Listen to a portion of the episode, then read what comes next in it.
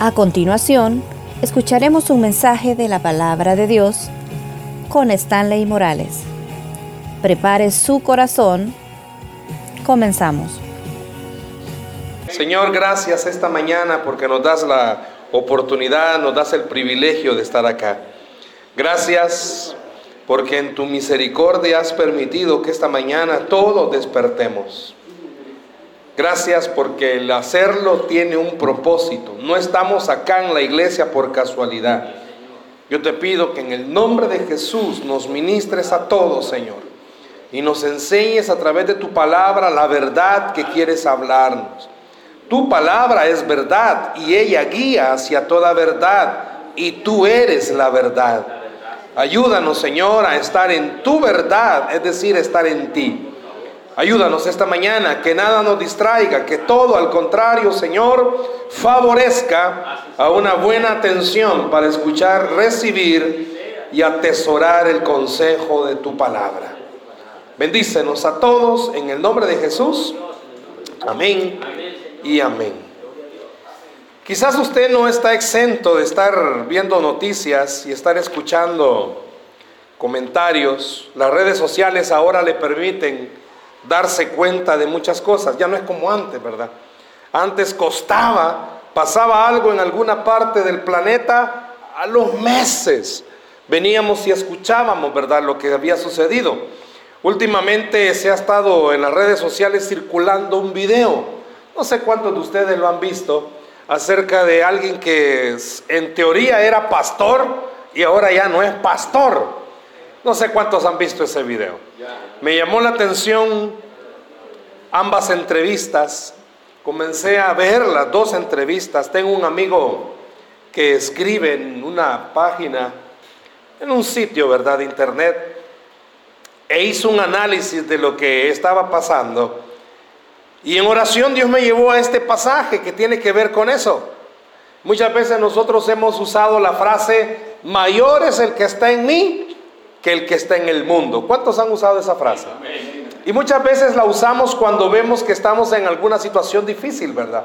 Estamos pasando por algún problema. Normalmente para ese tipo de ocasiones usamos la frase, mayor es el que está en mí que el que está en el mundo. Tiene problemas en el trabajo, cierra sus ojos y dice, Señor, mayor es el que está en mí. Y está bien. Podemos usar esa frase para hacer referencia, pero en realidad el pasaje no está hablando de eso. Y eso es lo que quiero hablar esta mañana, que tiene relación con esto, lo del video que les estoy comentando. Vamos a buscar Primera de Juan, capítulo 4, verso 4, y el mensaje así se llama. Lo que quiere decir Primera de Juan 4, 4. Primera de Juan, capítulo 4, verso 4.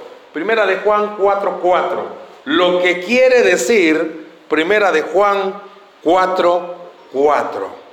En la pantalla está proyectándose, pero siempre tenga su Biblia abierta. Esto nos va a servir, este mensaje, para no solamente estar bien parados, sino para saber en realidad qué es lo que creemos. ¿Lo tenemos? Primera de Juan 4.4, lo que quiere decir Primera de Juan 4.4. Dice así la escritura. ¿Cómo comienza? Hijitos, vosotros sois de Dios y lo habéis y los habéis vencido, porque mayor es el que está en vosotros que el que está en el mundo. Ahí está la frasecita, mire. Usamos esa frase. Pero ¿qué está queriendo decir en realidad Juan? El que escribe esta carta es el discípulo a quien la Biblia le llama el discípulo amado. El mismo que escribió Apocalipsis, el mismo que escribió el Evangelio de Juan, es el mismo que está escribiendo primera, segunda y tercera de Juan. Era, es decir, un discípulo muy cercano a Jesús. Comience con eso en la mente, que el que escribe esto era un discípulo muy cercano a Jesús. Pero cuando digo muy cercano, estoy anteponiendo la frase discípulo, es decir, no solo estaba a la par de él, porque muchos de nosotros estamos a la par de alguien y ni lo conocemos. Pero en el caso de Juan era discípulo, es decir, alguien que pasaba tiempo con el Señor. Pero bien, veamos lo que está queriéndonos hablar esta mañana, esta parte. Fíjese bien, siempre ahí en el mismo verso 4, para poder comenzar a hablar lo que queremos desarrollar esta mañana. Dice, mayor es el que está en mí. ¿De quién está hablando ahí? Piense un momento, cuando Juan dice, mayor es el que está en mí, ¿A quién se está refiriendo? Voy a darle tres opciones, aunque al final usted me va a decir es lo mismo, pero bueno, ¿se estará refiriendo a Dios? ¿Se estará refiriendo a Jesús? ¿O se estará refiriendo al Espíritu Santo? Fíjese bien, dice, mayor es el que está en mí. De esas tres, ¿cuál elige? Los tres. Pero tiene que elegir de los tres uno. Por eso le dije, al final usted me va a decir, son lo mismo, sí, pero en realidad el discípulo, el apóstol Juan, estaba hablando en esta carta y estaba diciendo, recuerden, ustedes tienen al Espíritu Santo dentro de ustedes. ¿Sí? Estamos hablando en un contexto en el cual ellos ya habían escuchado que el Dios Padre está sentado en dónde? En el trono. Y Jesús había ascendido, lo habían visto y a, ellos se les enseñó, lo mismo que a usted y a mí. Jesús, ¿dónde está? A la diestra del Padre. ¿Y quién quedó aquí? Por eso Juan le está diciendo al que está leyendo esto, a usted y a mí también. Mayor es el que está en usted. ¿Qué le está diciendo? El espíritu que tiene dentro es mayor que cualquier cosa. ¿Me oyó? Pero también sigue diciendo, mayor que quién. Ahí lo dice. Que el que está. ¿Y quién está en el mundo? Satanás. ¿Qué está diciendo Juan? Esta carta, si usted se fija, es algo doctrinal. Pero ¿por qué es algo doctrinal? Oseas, uno de los profetas del Antiguo Testamento, enseñó esto. Por falta de conocimiento mi pueblo perece. Oseas 4:6, otra versión dice, por falta de conocimiento mi pueblo es destruido. Si usted se pregunta qué es conocimiento, no solo es saber, aunque dicen que el conocimiento da poder, pero el conocimiento no solo es saber, el conocimiento es saber y conocer, exacto. Y por eso dice Oseas, no solo conozca, sepa de quién está hablando. Sepa que el que está dentro de usted es mayor que el que está gobernando en este mundo. Eso es lo que dice Juan. ¿Por qué dice Juan esto? Porque está en esta carta, ya lo vamos a ver en el contexto, usa seis versículos, todo el capítulo 4, los primeros seis versículos, el apóstol Juan está hablando de un personaje que va a venir en el futuro, pero que ha estado latente a lo largo de la historia. Mi Biblia tiene un título, no sé si la suya. ¿Cómo dice al principio del capítulo 4?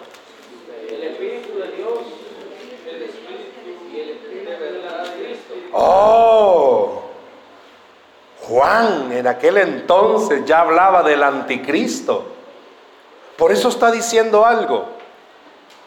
Si usted se fija, la palabra anticristo significa todo aquel que va en contra de Cristo.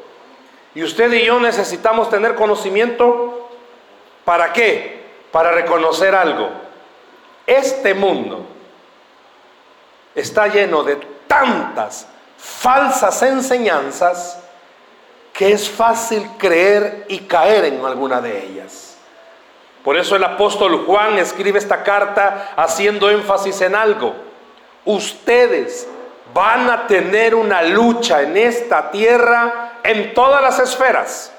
Tenemos luchas porque nuestro cuerpo se enferma, eso es una lucha. Tenemos lucha porque necesitamos comer y la economía no alcanza y a nivel mundial la economía está en crisis, eso es una lucha. Tenemos lucha porque pues decidimos casarnos con una persona del sexo opuesto que tiene igual defectos que nosotros o peores. Y en algún momento, seamos honestos, si el amor no se cultiva, ¿qué pasa al amor que no se cultiva? Se muere. Y eso es una lucha. El hombre enamorado de la mujer y la mujer ya dejó de quererlo. O la mujer enamorada del hombre y el hombre dejó de quererla. ¿No cree que es una lucha esa? O con los hijos. Hermanos, y que galamba cuando está embarazada y, ay, mi amor, te ves como que sos mi mundo. Por lo redonda, ¿va? Pero... Y es emocionante. Más cuando viene el bebé y todo, ¿verdad? La esposa chelita, el chelito y le dan al bebé negrito. Ay, que pasó algo. Pero bueno, es emocionante ese momento.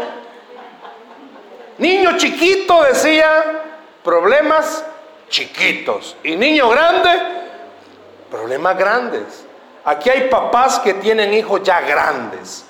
Le puedo hacer una pregunta. Bueno, Pastor Francisco, sus hijos ya están grandes. Grandes. Salieron a la mamá, grandes. Sus hijos ni uno tiene problema, ¿verdad?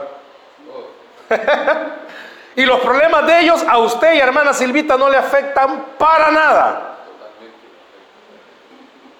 ¿Se da cuenta? Uno no deja de sufrir por sus hijos, creo que hasta que nos morimos. Problemas siempre hay problemas, ¿sí o sí? Usted tiene problemas con el que tiene la par, quizás.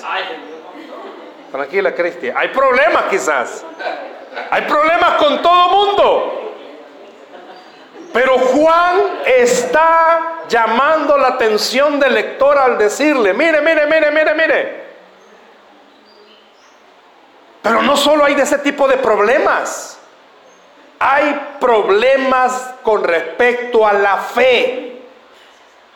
¿A cuántos de los que están acá en algún momento los han puesto a dudar? Voy a usar una palabra bien salvadoreña. Los han puesto a vacilar con respecto a su fe. Ese videíto, y no le recomiendo que lo vea, pero sí le estoy diciendo ese videíto, le llama la atención. ¿Por qué? Porque mucha gente comienza a hablar de varias cosas. Miren, tienen razón. Más que hablar acerca de este disque pastor que era pastor y que ya no es pastor ahora, es comenzar a hablar con respecto a cuáles fueron las enseñanzas que este hombre recibió desde pequeño. ¿Por qué le digo esto, iglesia? Porque usted y yo necesitamos entender y reconocer algo. Juan cuando escribió esta carta y específicamente el versículo 4 estaba diciendo, ustedes en su fe van a ser atacados por alguien que en teoría tiene poder. Usted no puede, hermano, evitar reconocer algo. El enemigo tiene poder. Si no mire todo lo que está alrededor. ¿Cuántas personas conocieron la luz?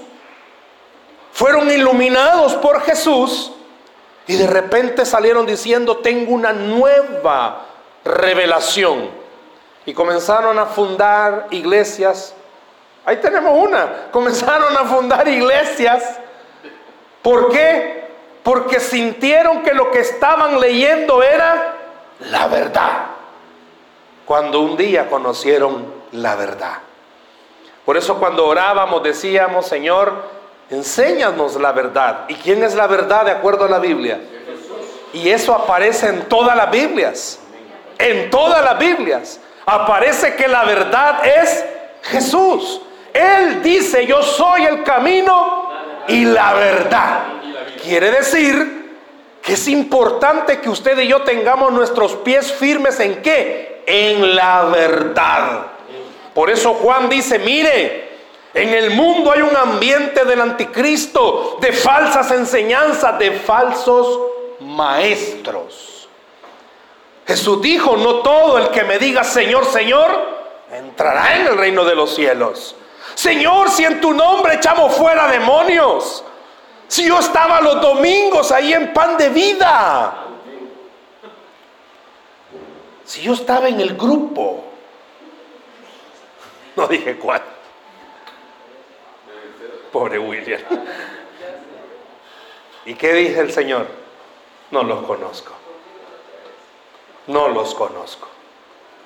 Terrible, ¿va? No los conozco. ¿Sabe qué importante es que usted tenga pies firmes sobre esta enseñanza de la doctrina de lo que está hablando Juan? ¿Por qué? Porque Juan, ya lo vamos a ver, los versículos ya lo vamos a ver, estamos poniendo la base donde nos vamos a aventar. Pero está diciendo, mayor es el que está en ustedes. Si de verdad han nacido de nuevo, ustedes dentro tienen al Espíritu Santo. Y ese es mayor que cualquier enseñanza falsa que en el mundo ande dando vueltas. ¿Por qué? Porque usted conoce la verdad. Y la verdad es Jesús. Y óigame, la mentira con que es vencida siempre. Dice un dicho que la mentira tiene patas cortas. Y siempre la mentira es vencida con la verdad. Y si usted tiene a la verdad, usted va a vencer cualquier mentira que le estén diciendo. Usted va a vencer cualquier mentira que quiera llegarle. Muchos de los que estamos acá quizás no nacimos en esta iglesia, en una iglesia, o en la iglesia evangélica. Nacimos en la iglesia tradicional quizás. Yo recuerdo cuando era pequeño, yo nací en esa iglesia, mis papás me enseñaron algunas cosas y yo comencé a leer la Biblia, yo estudié en un colegio cristiano y comencé a entender algo. Comencé a entender la verdad. Y a lo largo de toda mi vida ministerial he leído, he estudiado, he conocido y he visto por qué todas las enseñanzas de otras iglesias siempre tienen un hueco. Todas tienen un hueco. Pastor Francisco no me dejará mentir. Él conoce otras y todas tienen un hueco. Y el hueco es que ninguna tiene la verdad. Y cuando repito esto, cuando no tiene la verdad, no estoy diciendo que no sea comprobable lo que están diciendo. No, estoy diciendo que no tienen a Jesús. Jesús es la verdad. Y esta mañana la pregunta con la que puedo comenzar ya a desarrollar la enseñanza es preguntarle a usted, ¿y usted tiene a Jesús? Pues escuche esto, porque el que no tiene a Jesús, a esto le llama locura. Porque el que no tiene a Jesús, a esto le llama fábula. Porque el que no tiene a Jesús, a esto le llama una teoría más. Pero el que tiene a Jesús en su corazón sabe que esto es la verdad. ¿Y a qué se refiere con esto? Y ahí vamos a desarrollarlo. ¿A qué se refiere con esto? Los primeros seis versículos, le repito, ya se lo mencioné, de este capítulo 4, es Juan poniendo un semáforo y poniendo el semáforo en una luz. Usted ya ha visto, ¿verdad? Aunque vaya en vehículo, en algún transporte colectivo, hay un color de luz que lo detiene a usted. ¿Cuál es? El rojo. Y estos seis versículos es una señal diciéndole Juan a la iglesia, alto, no siga caminando. Y lo mismo le digo a usted esta mañana, alto, no siga caminando en su fe si usted no está creciendo en esa fe. Alto. No siga caminando con la iglesia si usted no está creciendo en las enseñanzas de la verdad. ¿Por qué? Porque puede venir cualquier persona, hermano, y convencerlo de cualquier cosa. ¿Por qué? Porque el que no tiene la verdad cree cualquier cosa. Y por eso Juan usa estos versículos de acuerdo a la historia, de acuerdo al, estudio, hay una partecita, si gusta la ve conmigo, por favor, en el capítulo 2, versículo 20. Si me lo pones, porfa, en la pantalla, 2.20. Fíjese bien, ¿qué está diciendo Juan siempre en la primera carta de Juan? Pero vosotros tenéis la unción de quién, perdón. Y conocéis. Escúcheme aquí, por favor. Usted no tiene, y con mucho respeto le digo esto, usted no tiene el conocimiento humano necesario para conocer todas las cosas. ¿Me, me, ¿Me expliqué bien? Con mucho respeto, aquí no hay nadie tan inteligente que conozca todo. No existe. No hay. Me ha tocado en algún momento dar alguna disertación, alguna enseñanza a personas de conocimiento. Uh, si usted cuando los oye hablar, usted dice, ¿y estos qué comen? Pues iba porque uno va. Pero comienza a oír hablar a gente, va con un lenguaje poderoso.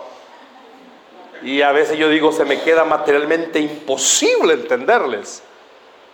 Pero eso no uno entiende que esto que nosotros hacemos no se basa solamente en conocimiento humano. ¿Qué le estoy diciendo esta mañana? Porque es importante que usted crezca en esto, porque cuando usted lee, alguien puede decirme, hermano, es que a mí me cuesta leer. Tiene toda la razón. Y no solo a usted, también a mí. Y entonces, ¿cómo hacer para entender? Cuando usted de verdad es cristiano y ora, me voy a acercar, vea qué tiene usted para entender la palabra. ¿Qué tiene? La unción del santo. ¿Qué tiene? ¿Y qué quiere decir la unción del santo? Usted tiene el toque de Dios para conocer cualquier cosa. Hay gente que nunca fue a la escuela y saben más que los que fuimos a la escuela.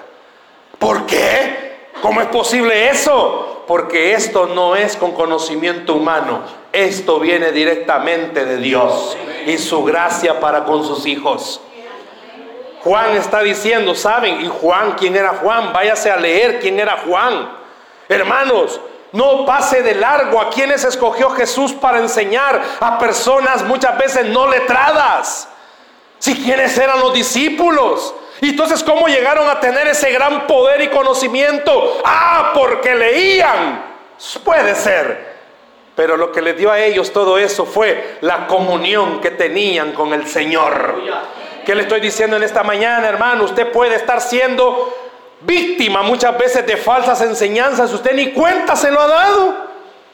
Con amor y respeto le digo esto. Algunos de ustedes no se quedan solo con la prédica del domingo. Y qué bueno. Pero se ponen a ver canales de televisión y comienzan a escuchar a X, Y, Z predicador. Y hay algunos de ustedes que son admiradores de X o Y, Z predicador. Y todo lo que el predicador dice, wow, cielo dijo. Y usted lo cree. Usted sabe, la televisión, enciéndala. Y le enseñan, pacte con Dios y Dios lo va a bendecir. Dígame dónde dice en la Biblia eso. Y lo hacemos. Dígame dónde dice en la Biblia que entre más pisto usted le dé a Dios, Dios más lo va a bendecir. Dígame dónde dice eso. Y lo vamos a hacer en esta iglesia, ¿le parece, siervos? Lucha. ¿Dónde dice eso en la Biblia? En la Biblia dice, buscad primeramente el reino de Dios y su justicia y todas las demás cosas vendrán por añadidura. Pero ¿qué significa? Hay que tener conocimiento, hay que entender lo que la Biblia dice. Cualquiera puede darle una falsa enseñanza. Y óigame por favor, el mensaje no solo se va a basar en cuídese de las doctrinas falsas de afuera, cuídese de la doctrina falsa de adentro. Porque el hecho de que seamos iglesia evangélica, hay muchas iglesias evangélicas que de evangélico no tienen nada. Hay mucho predicador que ni siquiera sabe lo que está enseñando. ¿Por qué? Porque no se basa en lo que la Biblia está diciendo. Hubo un maestro en el bíblico, año, hace años, le estoy hablando cuando yo estudiaba en el bíblico. Esa es falsa enseñanza, los coyotes que andan ahí, ¡au! Es falsa doctrina. siempre decía esto. Sí. Si está en la Biblia, hágalo. Si no está en la Biblia, órelo y rechácelo. ¿Escuchó? Si está en la Biblia, hágalo. Si no está en la Biblia, ore y rechácelo. Juan estaba hablando acerca de falsos maestros dentro de la iglesia. De acuerdo al estudio y de acuerdo a lo que usted puede ver acá en la, en la carta de Juan, vamos a ver esto en el capítulo 4, versículo 1. Si me ayudas ahí, porfa. Vea lo que está diciendo el capítulo 4, versículo 1. Amados, ¿qué dice? ¿Qué dice? No lo quiero leer yo, léalo usted. Amados, no creáis a todo espíritu, sino probad los espíritus si son de Dios, porque muchos falsos profetas han salido por el mundo.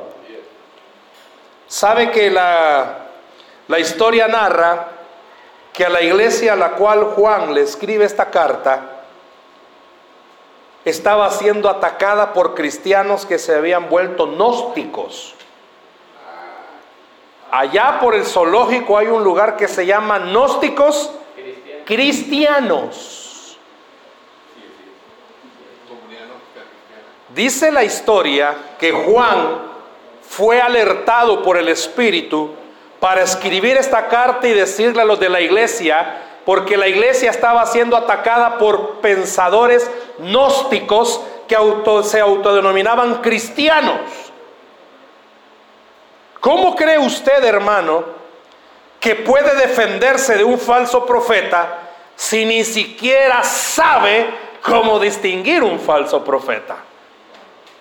Estamos en una época en la cual la iglesia necesita ser bien alimentada, bien nutrida por la palabra. ¿Por qué? Porque hermano, con hambre uno se come cualquier cosa. ¿Me escuchó? Con hambre uno se come cualquier cosa. La oveja, si el pastor no está cuidando, se mete a su boca sacate arruinado. ¿Y qué cree que le pasa a la oveja con sacate arruinado en la boca y en la trompa y después se la come? Se enferma. Por eso hay muchos cristianos enfermos. Ellos no vienen a este culto. Y raquíticos. Uno con hambre, hermano, se come cualquier cosa. O, ojo, ojo, mucho ojo. William no sabe cocinar. Un decir. Y Christy es la que cocina de lujo. Pero Christy y William andan mal. No tienen una buena relación y Christy le ha dicho, no te voy a dar de comer. William tiene dos opciones. Ayuno y oración o aprender a prepararse el solo la comida. ¿Sabe que hay muchos cristianos que es igual? Hay muchos cristianos que no les gusta que les enseñen y se autoenseñan. Y cuando uno no sabe cocinar y aprende a cocinar, ¿cómo cocina? Mal. Y cuando a uno nunca le han enseñado y se quiere autoenseñar, ¿cómo aprende? Mal. Por eso es importante que esta mañana usted se pregunte, ¿estoy en la verdad? ¿Sabe que lo que quiere decir primera de Juan 4:4 es, hermanos, usted está en la verdad? Porque si está en la verdad, el que está en usted es mayor que el que está en el mundo. Si usted está en la verdad, lo que usted está creyendo es lo más importante. No importa lo que otra persona le diga. Si usted cree en lo que está creyendo porque está en la Biblia, Dios lo va a cumplir. ¿Sabe que hay mucha gente que, bueno, por ejemplo, hace años, usted se recordará que vinieron a este país una iglesia que les decía, pare de sufrir. Y que le regalaban el pañuelo ungido. Y le regalaban un pedazo de la estaca, de la estaca era, de la cruz de Cristo. Imagínense qué gran cruz ha de haber sido. Para que le dieran a todos un pedazo de esta taca. Yo no sé cuántos de ustedes fueron por el pañuelo bendecido, por la rosa bendecida, por, el, por la lágrima bendecida, no sé. Miren hermanos, estoy hablándole de hace años, esas iglesias vinieron hace años. Se acomodaron en algunos excines. Yo recuerdo que yo pasaba por una, nunca me metía. Le aclaro. Yo pasaba por una. Mire, era imposible ver que esa iglesia estuviesen vacías, siempre llenas. ¿Por qué? Porque la gente tiene hambre. Porque la gente necesita que les hagan un milagro. Y a todos nosotros, no me vaya a decir que no, pero a todos nosotros nos gustan las salidas fáciles. La pareja comienza a tener problemas, que es lo más fácil. Zafanelas cada uno, ¿va? Si eso es lo más fácil, si te vi, no me acuerdo. Como que aleluya. Ah, siervo. Si eso es lo más fácil. Si lo más fácil, hermano, es que ya le den a uno las cosas ya sacadas. No, mi hermano. La Biblia, por lo menos mi Biblia enseña que a ningún discípulo le fue fácil caminar en medio de tanta opresión y tanta, tanta falsa enseñanza. A ninguno. Los torturaban. Así los mataron torturándolos. Pero todos, ni uno, se dio porque estaban en la verdad. Muchos de los que están acá, quizás alguien le ha dicho, mira, para tu problema hay una salida fácil. Allá, por el volcán, hay una profetisa, pitoniza, que te va a dar la palabra que vos necesitas. Y sabe que la gente va. ¿Por qué? Porque no están en la verdad. A mí me encantó algo que el pastor Osmaro dijo. Ni él, ni el pastor Francisco, ni su servidor, ni ningún otro ser humano en esta tierra tiene la palabra que usted necesita. Solo la tiene Jesucristo. Solo Él la tiene. Nadie más. Yo puedo pararme enfrente de alguien y decirle, el Señor dice que tu vida va a cambiar. Ay, hermano, esa vida no va a cambiar si el que está recibiendo la palabra no cambia. Yo le puedo decir a alguien, el Señor dice que tu corazón negro deja de ser negro. Ay, Dios, más negro va a poner. Nadie. Hace unos ratos ponía una, una estrofa en las redes sociales y decía que ni la palabra de ningún profeta puede cambiarle la vida a alguien solo Jesucristo. Por eso Juan dice en esta carta, usted está parado en la verdad, porque si usted está parado en la verdad, no importa quién le venga a hablar cosas hermosas, usted sabrá que eso no es verdad. ¿Por qué? Porque la verdad se llama Jesús. Eso es lo que quiere decir primera de Juan 4:4 cuando dice mayor es el que está en mí. ¿Qué está diciendo? Dentro de usted tiene una fórmula que se llama Espíritu Santo, que combate cualquier falsa enseñanza y doctrina. Si el que está predicando jamás dice que la solución es Jesús, sino que habla de otras soluciones, hermano, usted está escuchando falsa doctrina. ¿Por qué? Porque el único que cambia vida se llama Jesús. Aquí no hay fórmulas mágicas. Tómese una agüita en ayuno métase dos granitos de cereal de almuerzo. No, mi hermano, no hay fórmulas mágicas, no hay procesos mágicos. El único que hace milagros se llama Cristo Jesús. Mire, si usted toca este bafle porque está santificado, usted va a recibir un milagro. Tal vez me va a dar herpes porque está chuco si paso la mano. No, no está sucio, un decir. Pero eso no me va a hacer un milagro. Jamás. Y le voy a decir algo con mucho respeto. Muchas iglesias en algún momento el Espíritu Santo nos pone a orar por los enfermos y ungirlos con aceite. Pero sabe que el aceite no hace nada. Bueno, sí, llenarlo de manteca. Eso es lo único. ¿Quién es el que sana? Jesucristo.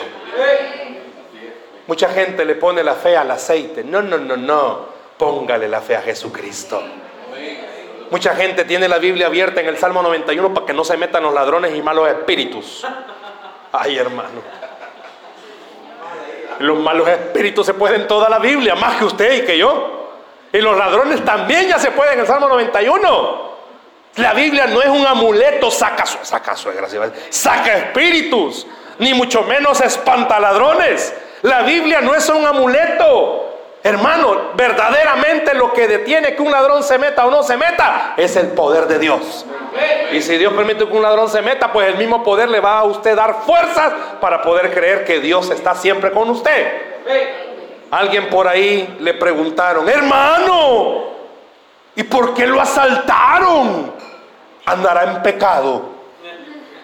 Dígame dónde dice en la Biblia que a los cristianos no nos va a pasar nada malo. Dígame un versículo, pues. Y el pastor Francisco lo va a invitar a comer a la pampa. Dígame dónde está un versículo.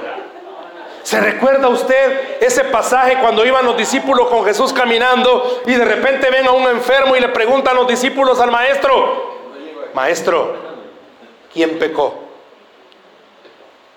¿Sus padres o él?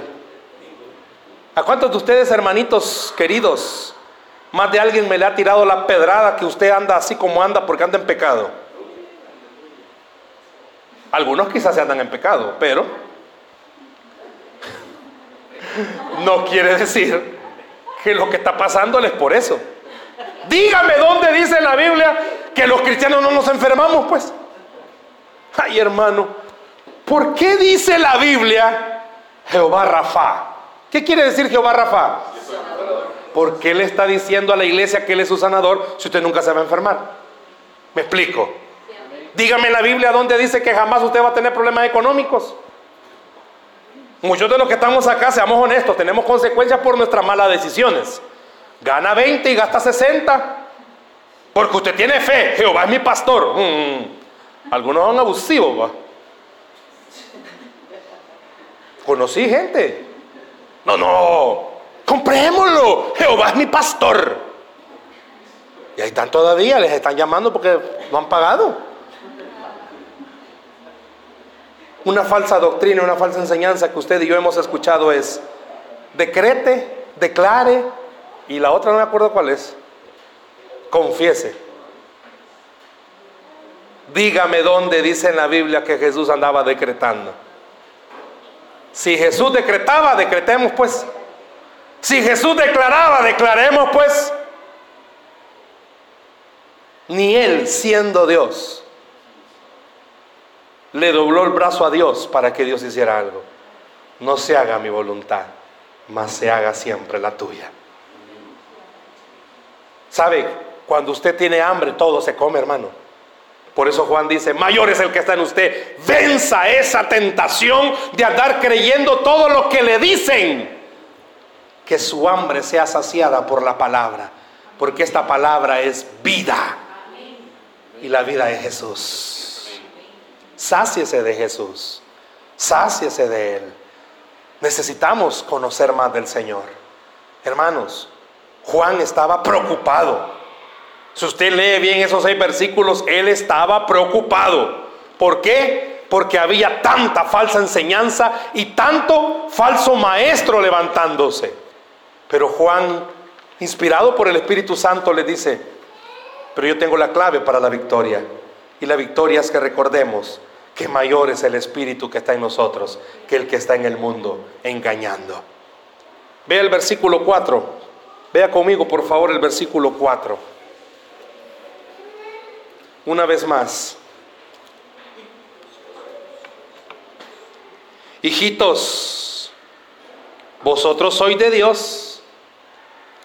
Le está hablando a gente que esperaría que la respuesta fuera amén, soy de Dios. La pregunta es, ¿usted es de Dios? Y los habéis vencido. O sea, él está diciendo, Juan está diciendo, ustedes ya vencieron a todo aquel que quiere enseñarle algo malo. Pero ¿sabe cuál es el problema? Que no lo creemos. Muchos de los que estamos aquí esta mañana necesitamos entender esto. No todo el que le diga Señor, Señor al Señor es del Señor usted necesita estar bien parado sobre la doctrina de la palabra del Señor. Usted es una iglesia que se necesita nutrir. Y es una bendición que tenga pastores de sana doctrina. Es una bendición que ellos son pastores que se dejan pastorear. ¿Sabía usted que hay iglesias que tienen pastores que no se dejan pastorear? Él es el pastor y lo manda solo la señora y nadie más. A mí me encanta ver a sus dos pastores. Nosotros una vez al mes tenemos una, una reunión con nuestros pastores generales. Ahí están los dos hermanitos juntos. Inseparables. Cada uno le habla a la esposa del otro para pedirle permiso para andar juntos. Pero ahí los va a ver a los dos. Y no crea que los dos van a estar como muchos. Con la Biblia leyéndola. Con el teléfono chambreando yo los veo a los dos atentos, recibiendo. ¿Por qué? Porque aunque son pastores, tienen su propia iglesia, saben ellos que tienen una autoridad. Eso significa que tienen sana doctrina. Tengan cuidado con lo que andan oyendo en la tele, hermanos. Con lo que andan oyendo en la radio. Es que viera que este hermano Neto Cartagena es bien espiritual. Ay, hermanos. Tenga cuidado con el doctor corazón Tenga cuidado con lo que anda oyendo, tenga cuidado con lo que está leyendo.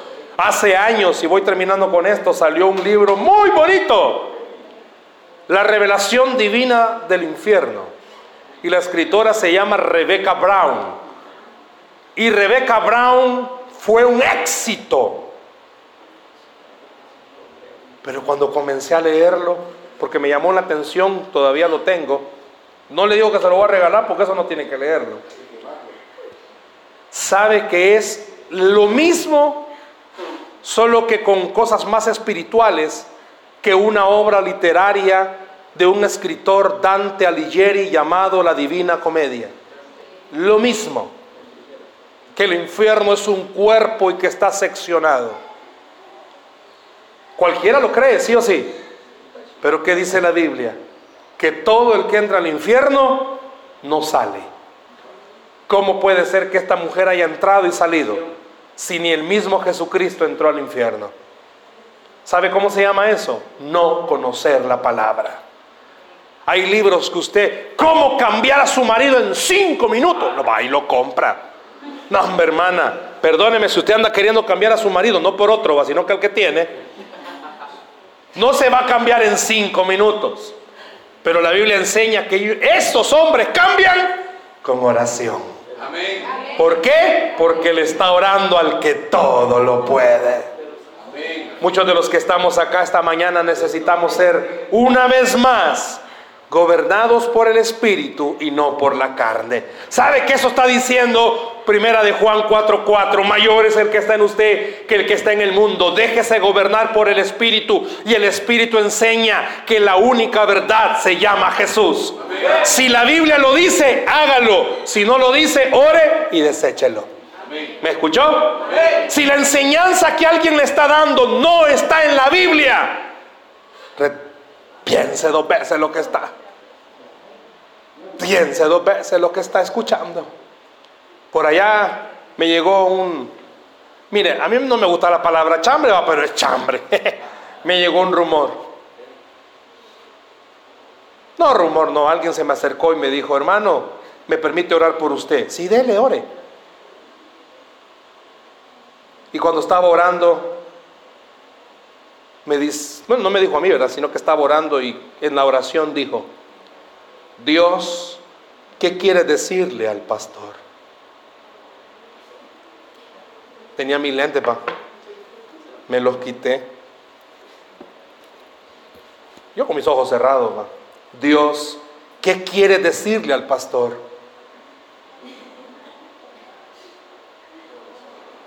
Y abrí mis ojos. Y me le quedo viendo y me dice, cierre sus ojos, si no Dios no le va a hablar.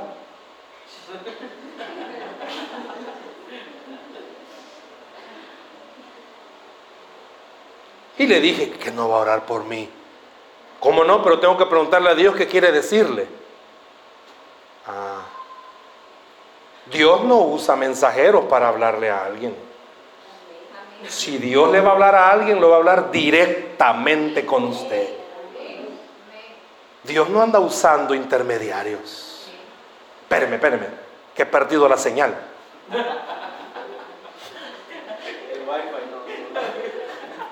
¿Por qué perece el pueblo? Por falta de conocimiento. ¿Por qué el pueblo es destruido? Porque le faltó conocimiento. Pero cuando el pueblo tiene la verdad, la verdad lo guiará hacia toda verdad. Porque la verdad se llama Cristo Jesús. Si en la Biblia está, hagámoslo. Pero si en la Biblia no está, ore y deséchelo. Esta persona me dijo, hermano, qué irrespetuoso es con el Señor. Y le digo, no, irrespetuoso eres tú. La Biblia dice que hay un solo mediador entre Dios y los hombres. Y ese es Jesucristo. Si Dios tiene que decirme algo, me lo va a decir a mí. Claro, cuando el pueblo tiene hambre, ¿qué se come? Cualquier cosa. Tenga cuidado con lo que está comiendo. ¿Me oyó? Por eso primera de Juan 1, capítulo 4, verso 4 es una exhortación. O anda en el espíritu o anda en la carne. Pero mayor es el que está en vosotros que el que está en el mundo. Dice la Biblia que al que cree, todo le es posible. Denle un aplauso al Señor, por favor, esta mañana. Si no está en la Biblia, ore y deséchelo. Pero si está en la Biblia, recíbalo en el nombre de Jesús. ¿Por qué no cierra sus ojos, por favor, ahí donde está? Vamos a orar en esta mañana.